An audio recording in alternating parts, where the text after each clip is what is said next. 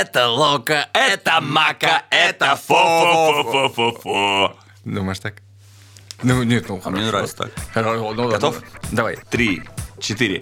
Это Локо, это Мака, это фо-фо-фо-фо-фо. Упфо! Нет, Локо Макафо. Ну что, все выдохнули? Все пережили испуг, а потом катарсис. Как бы страшно не было после Уникса, но оказывается, что Лока-то в порядке и, может быть, даже стал лучше, чем еще был вот тогда раньше. Очень может быть. И в таком случае это уже будет не первый раз по ходу сезона, когда команда справляется с трудностями и растет благодаря им. Для тех, кто в Джубге и пропустил события последних двух недель. Лока вышел с каникул на матче сборной, потерпел худшее поражение в своей ВТБшной истории, проиграл Униксу в Казани 93-65, потерял своего самого результативного игрока Еврокубка Райана Брокхофа, а также Ивлева и Антипова, вымучил победу над Гран-Канария в Краснодаре, а потом разорвал ее на выезде и вышел в полуфинал Еврокубка. При этом команда получила мощнейшее усиление в виде Йонаса Мачулиса и активировали режим бога у Кулагина, который стал MVP вторых матчей четвертьфинала и в сумме набрал 52 очка в серии с Гран-Канарией. Для меня это точно самый интересный пока что период сезона. Мы столько всего узнали о команде в нелегкие времена, что тут прям хочется погрузиться в факты и разбираться, разбираться, разбираться. Погнали! Демонический февраль и его последствия. Я не буду этого утверждать на 100%, хотя тренер косвенно высказался в том же духе, но поражение от Уникса – это цена победы в Кубке России. А то, что вместо 9 матчей в феврале команда сыграла 5, Ну, там февраль как бы еще короткий, но на самом деле все это ягоды одной цепи. Смотрим. 3 февраля. Дома с Автодором. Проигрыш. 7 февраля. Выезд к горемычному Трента всего лишь 7,71-74, хотя там нужна была бы побольше разница. Это все индикаторы проблем и такая стадия сезона, на которой бывают спады. Тут любому тренеру хочется внимательно поработать с командой, но задачи есть задачи, и две следующие игры подряд иностранцы наблюдают за тем, как русские буцкают Новосибирск и Нижний. Затем они вместе проигрывают ЦСКА, первые улетают в отпуск, а вторые в сборную. Парам-парам-пам. Эй! Я себе представляю, Абрадович на входе в пустой баскет-холл. Ребята, давайте вот так попробуем. Куда все ушли? Эй, куда пропали? Это не протест против Кубка России, хотя интересно, как будет в следующем году Лока в нем выступать, и не протест против окон ФИБА, но важно понимать, Лока в феврале находился в уникальной ситуации для российского баскетбола. Ни у одного другого клуба нет столько игроков сборной, и ни в одном другом клубе россияне не должны играть в трех турнирах. Ты не прав, ты не прав. А как же Нижний Новгород? Тоже три турнира? Ой, извини, Леша, я как-то не посчитал турниром FIBA Europe Cup. Он какой четвертый по значимости в Европе? Для Нижнего первый. Не, ну, на самом деле, конечно, э, нужно делать э, скидку на там, уровень ростера, уровень команды. Естественно, для Нижнего он важен, но, тем не менее, Нижнему Новгороду не нужно в сборную отправлять полкоманды. На самом деле для краснодарских болельщиков это еще одна возможность почувствовать, из каких тонких настроек состоит команда и насколько уязвимы эти найденные связи. И да, у Локомотива Кубань особое положение, к которому надо приспосабливаться, с его учетом надо планировать сезон, комплектовать состав. Это просто еще один набор требований для клуба, который хочет играть такую роль в российском баскетболе. Ролью этой можно гордиться, разумеется. И тут у нас эксклюзив. Оказывается, что перед матчем в Казани Лока провел тайную товарищескую встречу. Играли на выезде с Тофашем. А это, ну, если вам сейчас показалось, что это клуб второго дивизиона турецкого чемпионата, то он сейчас занимает первое место в чемпионате Турции. Впереди Фенербах, Чинадолу Эфес, вот это вот всей шелухи. И не спрашивайте, как. Вот. Как это происходит, я не знаю. Там реально Ножи. ростер ноунеймов. Ночи длинные. Э, Короче, Лока выиграл. Кулагин с Хвостовым не играли. Э, Больше ничего тренер просил не говорить. Это вообще игра задумывалась как тайная, но потом он сам о ней молвился на пресс-конференции. Вот. Э, Ну и еще он просил добавить, что матч ему не понравился. Обе команды играли без огонька. Не особо хотелось играть обеим командам. Уникс и первая половина первого матча с Гран-Канарией. В двух словах. Не хочется много говорить об игре с Униксом не потому, что проиграли, а потому, что анализировать нечего. Это пример отсутствия игровой формы. Именно игровой, а не физической. В обеих плохих играх происходили чудовищные для Абрадовича и несвойственные его команде вещи. Несколько раз Лока просто позволял сопернику приходить и бросать трехочковые. Не в быстром отрыве, не после подборов в нападении или каких-то там пик-н-роллов, а просто как развитие атаки. Вывели мяч из-за лицевой, доставили на чужую половину, бросили открытый трехочковый. Правильно я понимаю, что ты сейчас о первой игре с Гран-Канарией уже говоришь? Ну, и про Уникс, и про Гран-Канарию. Это был э, как один адский матч длиной в 6 четвертей. Но при этом процесс обретения себя. Игроки словно поругались с баскетболом, как с женой. И такие, давай все, начнем сначала, только желательно побыстрее. И реально, пока последний выхлоп февраля не выветрился, пока до третьей четверти команда не обрела былую защиту, ничего не получалось. И тем приятнее, что в концовке все по классике. Накормили защитой до тошноты, и в три удара Регланд, Кулагин, Коллинз решили вопрос. Потом после игры на присухе с Абрадовичем и Кулагином мне было честно приятно, что я правильно понял происходящее. Люди этого не видят и не знают, но мы проходим через очень трудный период. Этот перерыв подкосил нас в самых разных смыслах. В первую очередь взаимодействие. Мы тренировались без определенных игроков. Игроки сборной вернулись очень вымотанными. Не хочется перечислять оправдания поражению от Уникса, а с другой стороны, это нормальные размышления. После всего этого нас очень давил этот проигрыш. И мы не нашли источника уверенности в нападении. И поэтому вторая половина, то, как мы в ней играли в защите, это очень важно. Я очень доволен тем, как мы играли.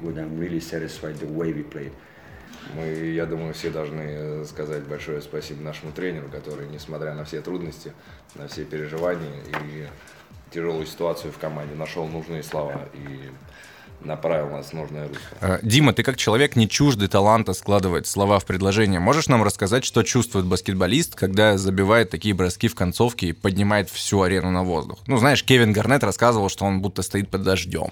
У тебя как? Я не знаю, у меня в такие моменты складывается ощущение, что э, мы находимся на коне, что мы летим, у нас все получается, это окрыляет и это заводит не только тебя, но заводит и партнеров твоих. И ради таких моментов мы живем, мы живем ради того, чтобы побеждать, а когда у тебя получается удачные действия или красивые действия, это мотивирует всех и помогает добиваться нужного результата.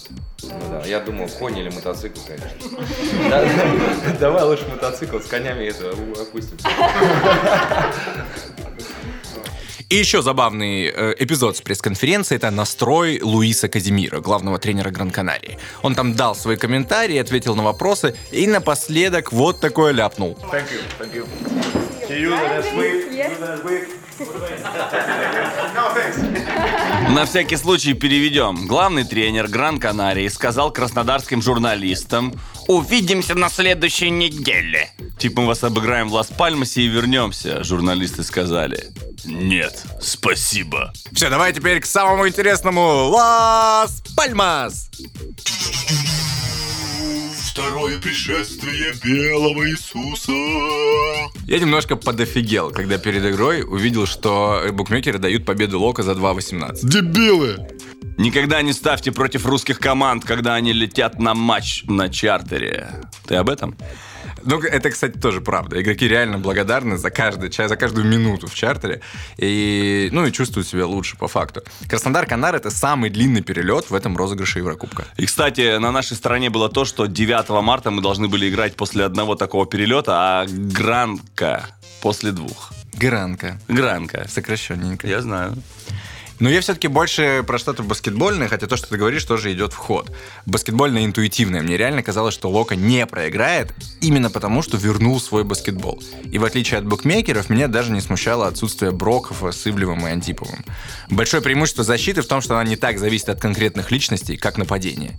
И даже когда счет э, был равный после первой половины, твоя уверенность не делась никуда? Я тебе больше скажу. Не даст соврать при Саташе Лока Макс Рябинин. Он сидел рядом, я ему это все озвучивал. После первой половины я сказал, что все, собственно, Лока выиграл игру за две четверти. Счет был равный, но баскетбол стал таким, в который Гран-Канария просто не может играть. Постоянный контакт, постоянные остановки, постоянные фолы. Это как драка краснодарского тусовщика с регбистом у бара сердца. Бьешь его, а ему ничего. Вроде и попадаешь что-то, а ему ничего. А потом он начинает бить и все. Лока сломал игру в первой половине, и нужен был только палач, чтобы опустить топор на загорелую испанскую шею. И тут появляется он, и на все деньги. 32 очка, 19 во второй половине, MVP вторых матчей четвертьфинала. 32 очка, это, кстати, вторая результативность в истории Еврокубка. Да, я без всяких извинений буду говорить пафосно. Мы сидели на арене этого африканского острова, африкано-испанского, и смотрели, как восходит новая звезда российского баскетбола. Это была фантастика, настоящее доминирование. Человек бросает, и у него попадает все с фолом, в проходе, как угодно. Это русский игрок 25 лет от роду. Но Кулагин чумной для соперника. Это его редкое качество сочетать интенсивность нападения и защиты заставляет опекуна либо отвечать тем же, либо э, ретироваться. Ему тоже надо симметрично и нападать талантливо и защищаться изо всех сил. Тут нужен ум и физика бешеная. Таких игроков просто их, их просто мало на свете. И вот после этого матча написал текст на Sports.ru, где максимально аргументированно постарался изложить, почему Кулагин звезда. И много было отзывов о том, что, мол, не перехваливайте. Но знаешь, когда приезжаешь в Лас-Пальмас, заселяешься в отеле, у тебя под окнами пять баскетбольных площадок, на которых бегают шестилетние горошины, которые уже умеют с мячом все. Вот когда ты это видишь, очень хочется, чтобы у нас было больше, чем два забивающих игрока. Ну пусть он хотя бы сезон полноценный проведет в качестве самого результативного игрока Лока. Так он и проводит. Сейчас самый результативный игрок Лока в Еврокубке Райан Брокхов уехал в Австралию делать операцию. И следующий за ним Дмитрий Гулагин. 11,7 очка за игру. У Регланда 11,4. А в ВТБ он аж четвертый. Да. Я согласен, что не все сразу, есть еще к чему стремиться, и простор обмануть надежды тоже есть. Просто всем, кто переживает за совсем недавнее прошлое Кулагина и за то, что люди быстро не меняются, я хочу сказать, что у парня никогда не было того, что у него есть сейчас. Его талант уважают партнеры и тренер, его умеют поощрить и ограничить там, где надо, и мы не знаем, каким он может быть на таких добрых кубанских дрожжах. Забавная история из раздевалки сразу после игры э, «Золотые россияне». Захожу и попадаю на середину речи Бабурина, которая заканчивается так. «Я считаю, что каждый должен скинуться Диме на путевку в Египет на 15-16 число». Ну да, тут с учетом того, что и Кулагин, и Хвостов собственно, вообще не отдыхали после игры со сборной, но при этом Кулагин еще 32 заваливает в минус 4 часовом поясе. А, но прикол в том, что мне кажется, ему сейчас ни в какой отпуск не хочется уезжать. Для него самый кайф в Краснодаре. Главное сомнение по поводу Лока в этом году – отсутствие доминирующего таланта. Дисциплина – это хорошо, но против крупных команд нужен чувак, которого невозможно остановить каким-то очевидным способом. И вот, показалось, пришел тот самый момент, когда за это начнут наказывать. Кулагин реально ответил на этот вызов, стал незащищаемым игроком и, хочется верить, завершил э, принципиально этот пазл. Райана уже никак не компенсировать, это очень тяжелая потеря, но особенно ценно, что второе пришествие Белого Иисуса прошло, когда команда потеряла троих. Jesus saves. Он к этому моменту уже изменился в Лока. Он услышал, что его сила может быть и в том, чтобы делать партнеров лучше. Почувствовал свой уровень, который надо показывать на площадке. Надолго тебя выпустили или нет. Это, возможно, самое важное состояние, которое по умолчанию есть у многих легионеров. Тебе не надо ничего доказывать, не надо ничего вырывать. Есть понимание, что то, как ты играешь, это ок. Это то, что надо.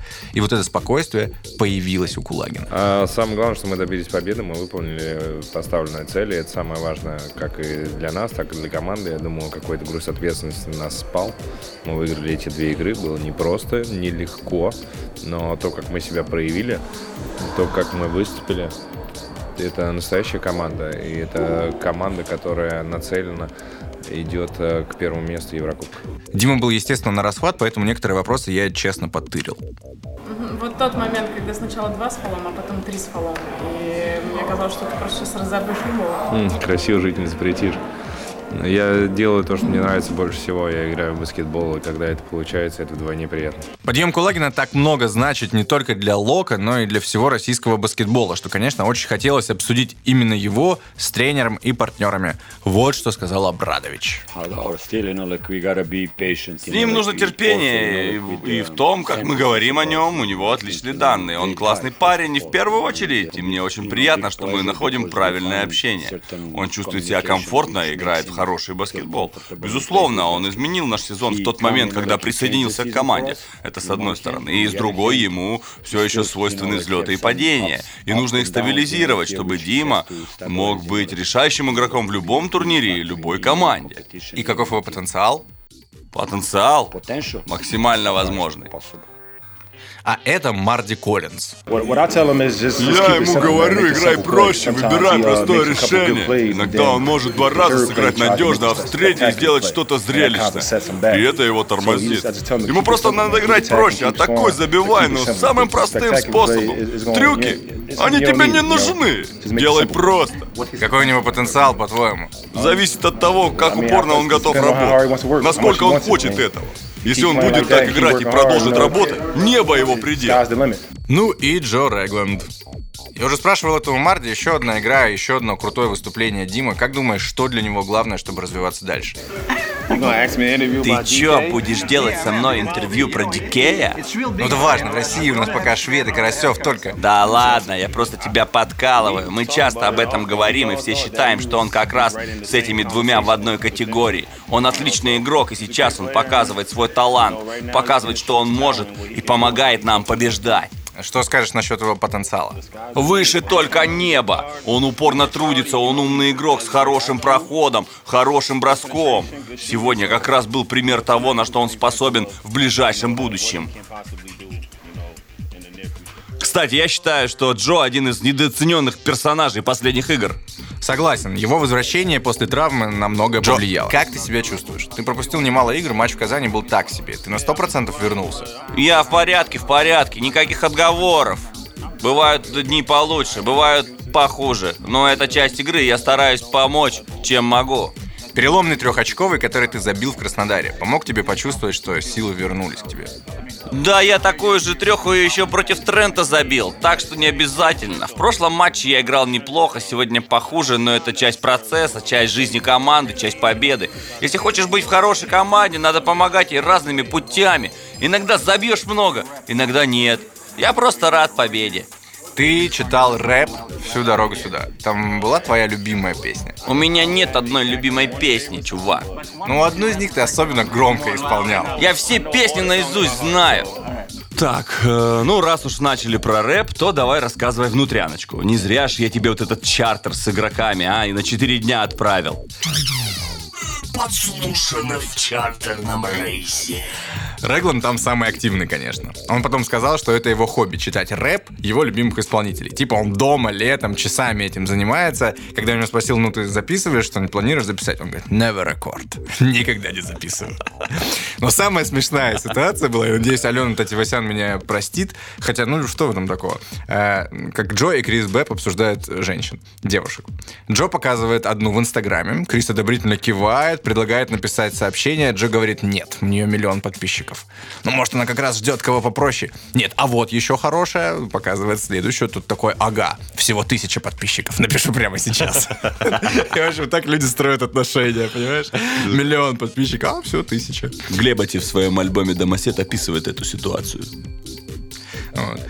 Вот тема о том, что, может быть, она ищет кого попроще, мне очень понравилась. А, Бэб э, смотрит шоу с MTV про первое свидание и все такое. Представляешь, что у него iPad, закачаны эти шоу, там выходит женщина из э, автобуса, такая, да, да. и ведущий говорит, сегодня ты познакомишься с Джереми. Ну что, выбрала кого-нибудь? Да-да-да. И вот это смотрит. Ну, вот такая тема. Буба и Хвост очень мило тосковали по Володе Ивлеву, который за травму не полетел. Вот ты ходят и говоришь, что все немного не то, вот все как-то не так. И я реально понимаю, что они уже бог знает сколько лет летают так вот втроем. Ну, то есть с Нижнего Новгорода, и все ритуалы там построены, ну, наверняка до, до мелочей, и теперь их нет. Вот. Вот Кулагин, в отличие от Криса Беба, смотрел «Тайну Коко». мультик. Вот, я абсолютно уверен, что вдохновение это подбросило в топку. Это же этого Уэс Андерсон, новый мультик или Нет, нет? нет, нет, нет. Это мультик, я тебе не скажу, какой режиссер, но он получил Оскар за лучший анимационный А. фильм про мексиканский загробный мир. А, Ну, это круто. Ты не смотрел? ну я уже рекламу видел, скоро посмотрю. Пора. А, ну и как бы на выезде никто не запрещает в свободное время пойти погулять. Вот. На Канарах так это было бы совсем преступно. А, Кулагин это свободное время провел в рабочем режиме, давал интервью, но обгорел. Я обгорел. Все обгорели. Просто там 20 плюс 29, и ты вот из э, чарующего краснодарского марта прям туда. И обгораешь. Я боялся, а вдруг температура поднимется и все такое, но если это как-то и повлияло, то надо его тогда прямо из солярия выпускать на площадку всегда. Вот. И, конечно, главная звезда э, вообще Локомотива Кубани это тим-менеджер Алена. Человек очень непростой, длинной судьбы в Локомотиве Кубани. Она была менеджером по рекламе или кем-то еще, но сейчас просто обрела себя. Э, И самое крутое это то, что она разговаривает с игроками по-русски, и они все понимают. Вот. Э, Это забавно. Я еще раз, конечно, Леша, возвращаюсь к твоей идее, что Алена должна стать гостем одного из нашего подкаста. Это просто сто процентов. Да, тем более она хочет э, прийти малышей моих проведать, там подарки подарить. Она же армянка принесет эти замечательные э, голубцы, завернутые в виноградные листья. Как они называются? Долма. Долма. Йонас Мачулис. Да, у нас пополнение. Йонас Мачулис и... Черт возьми, такого еще не было. Вообще, шок. Ну, на самом деле, сейчас, сейчас, собственно, объясним. Я вначале подумал, ну, такой, да, ветеран. Вот. А потом, когда, ну, знаешь, когда второй раз подумаешь, обычно более светлые мысли в голову приходят. Не всегда. И- Ну ладно. Ну да. Итак, когда Саша, Саша Абрадович говорил, что этой команде не хватает опыта побед в турнирах, опыта трофеев, это реально его слова, они звучали, э, ему не хватало как раз такого, как Мачулис. Это человек-трофей. Самый титулованный действующий игрок сборной Литвы. Это страшно вообще. То есть, в принципе, ну, литовский игрок с опытом, это всегда страшно. А самый титулованный, это просто кошмар. Надо его, ну, я не знаю, где-то держать на цепи. Четыре медали. Два серебра Евробаскета. Бронза Евробаскета. Бронза чемпионата мира. Это все за сборную Литвы. При этом он выигрывал в каждом чемпионате, в котором играл. Трижды в Литве, один раз в Италии, дважды в Греции и дважды в Испании. Э, И он чемпион Евролиги в составе Реала в 2015 году. 9 очков. Это официально самый титулованный игрок, когда-либо выступавший за Локомотив Кубань. А? Лока встречался с командой Мачулиса дважды. Это было в первом сезоне Евролиги, и это был Панатинайкос. В первой игре мы победили на выезде броском Круно. Йонас, кстати, тогда дико застрелился и попал всего 4 из 12 с игры. Во второй Мачулис не играл. Лока уступил 63-82. Ну, Литовцы — это реально особая порода баскетболистов, и команде, претендующей на победы, такие нужны. И, кстати, многие баскетбольные эксперты Европы очень респектовали ему за то, что он решил уйти из Реала и переехать в Россию. То есть человеку 33 года, действующий контракт, идеальный клуб, но он переходит играть в единую лигу ВТБ. Вы же понимаете, что это ход на будущее. Проявить себя, получить контракт на следующий сезон. Это значит, что он уверен, что может играть. И Лока получает ветерана, который собирается доказать, что он не спекся. Это потенциальный клад. Ну и познакомить нас с Йонасом получше мы попросили литовского журналиста Симонаса Баранаускаса. У него очень интересный и популярный твиттер Литуэния Баскет. Подписывайтесь. А ты, Алексей, пожалуйста, переведи. С удовольствием. Итак, Йонас Мачулис. Давненько мы не видели его в деле. Но мы тут в Литве хотим думать, что у него еще достаточно пороха. В течение трех лет в Мадриде возможностей проявить себя у него становилось все меньше. И было грустно наблюдать за тем, как он проводит свой пик на скамейке. Но ему хорошо платили, поэтому слишком уже переживать за него не надо. К тому же он выиграл немало трофеев. И все же приятно видеть, что он переходит в Локо, в команду, которой он может дать больше, где он может стать более ценным оружием в арсенале Саши Абрадовича, чем у Пабло Ласса в Мадриде. Если э, попробовать описать его одним словом, он боец. С молодых своих лет в Жалгирисе он работал себе имя жесткой игрой, решительностью и очень сильным духом соперничества. Это было его визитной карточкой всю карьеру. Это вам не красавчик Симас Исайтис. Изначально... Это Симас не говорил. Так, так, так. Изначально его все рассматривали как ролевика, но он доказывал на разных этапах своего пути, что может быть лидером. При этом все же он давно не получал больших минут, поэтому приходится быть сдержанным в оценках. Скорее всего, он не будет тем Йонасом Мачулисом, который пожирал своих оппонентов, но он все равно зверюга. И в конце концов, он командный игрок, причем образцовый командный игрок. Он пашет на обоих концах площадки, и если возраст еще не взял свое, он умеет наглухо закрывать игроков в защите. При этом хорошо подбирать, играть на тройке и четверке, разными способами набирать очки, здорово читать игру. Его тема заталкивать под кольцо других третьих номеров, потому что он очень сильный. В раздевалке он всегда пользуется авторитетом. Есть люди, которые скажут, он с э, Вейн равен, но это лишь потому, что он личность. У него есть видение, он не боится говорить. Но я подчеркиваю, что это не что-то разрушительное. Плюс с возрастом и опытом он стал более чутким, мне кажется. Конечно, его главные баскетбольные достижения произошли в сборной Литвы. В частности, на Евробаскете в 2015 году, когда он был просто феноменален. Вместе с Волончунасом они вошли в символическую пятерку турнира. Его игра в четвертьфинале против Грузии войдет в историю сборной Литвы как одно из лучших индивидуальных выступлений. 33 очка, ма! 34. Фу, 34. Ему не хватило всего одного очка до рекорда сборной Литвы, который, кстати, принадлежит Артураса Корнишовасу. Я думал Василию Горшкову. Что-то меня сразу подумал, Горшков который работает генеральным менеджером Денвер Наггетс. Горшков! Он резюме уже отправил. В общем, Артура Скорнишова работает генеральным менеджером Денвер Наггетс. Любопытная история. Тогда Мачулис заработал показатель полезности 50. Просто с ума сойти, все думали, что опечатка. Литва дошла до финала, но уступила Испании и завоевала серебро, как и в 2013-м.